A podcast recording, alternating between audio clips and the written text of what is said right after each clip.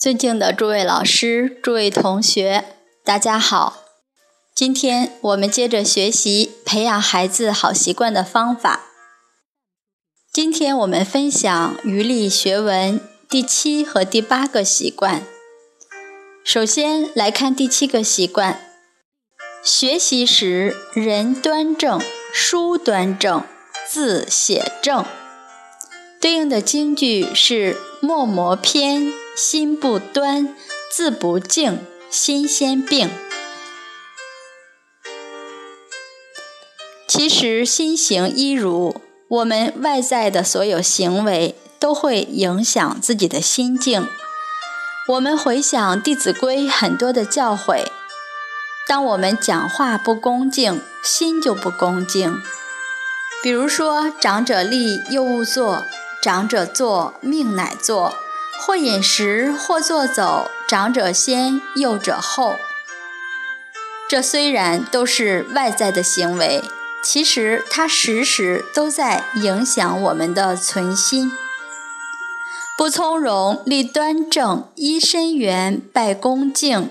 勿见欲，勿避倚，勿积聚，勿摇臂。为什么这些动作那么重要呢？当一个人在避倚、在积聚、在摇臂的时候，不但对身体有伤害，对心也有伤害。当我们的姿态那么随便，慢慢的心境就会变得很随便，变得很傲慢。古代为什么这样重视人的举止威仪？很多朋友会觉得说。这样活起来不是很累吗？其实不然，一开始做时可能会觉得不习惯。只要我们突破了这个惯性，当我们的言语恭谦，处处有礼貌，处处知进退，就会感觉到内心非常的自在舒服，因为与我们的自性相应。不止自己的利益，身旁的亲友也会非常欢喜，如沐春风。既然一言一行都会影响存心，所以我们要时时端正姿势。默默偏心不端，磨墨的时候偏一边，这样也不好。任何一个动作。我们都要考虑到如何才能做得更好，如何才能让心端正，用这个标准去做就不会有错。字不静，心先病。假如写字的时候内心非常匆忙着急，每天又要写那么多字，我们的心在这个时候就是虚妄的。所以写字的时候也要不慌乱，一笔一画都写好。写字写信是跟人沟通的一个工具，如果字写得不好，就会给人不好的印象。而当我们的心不急躁、不散乱，字也会慢慢端正。要能从生活细节历练自己的存心。第八个习惯叫做完功课要收拾好书籍文具。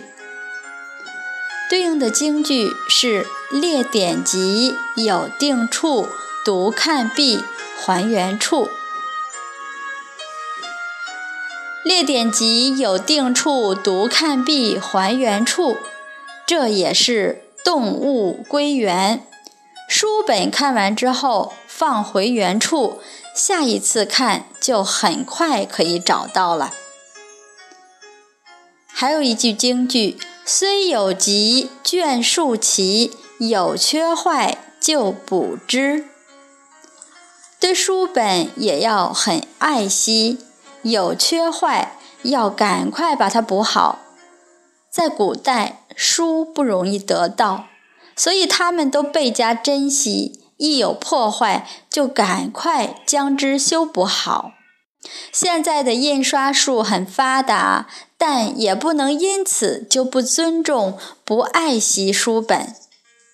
所以，我们可以做一些书套保护书，或者我们做书柜，把书放到里面，让书的寿命尽量延长。这都是对书的爱护。好，今天我们就分享这两个习惯，内容不多，但是确实是在我们经常来读书写字。这些过程要时时注意的。感恩大家耐心聆听，谢谢。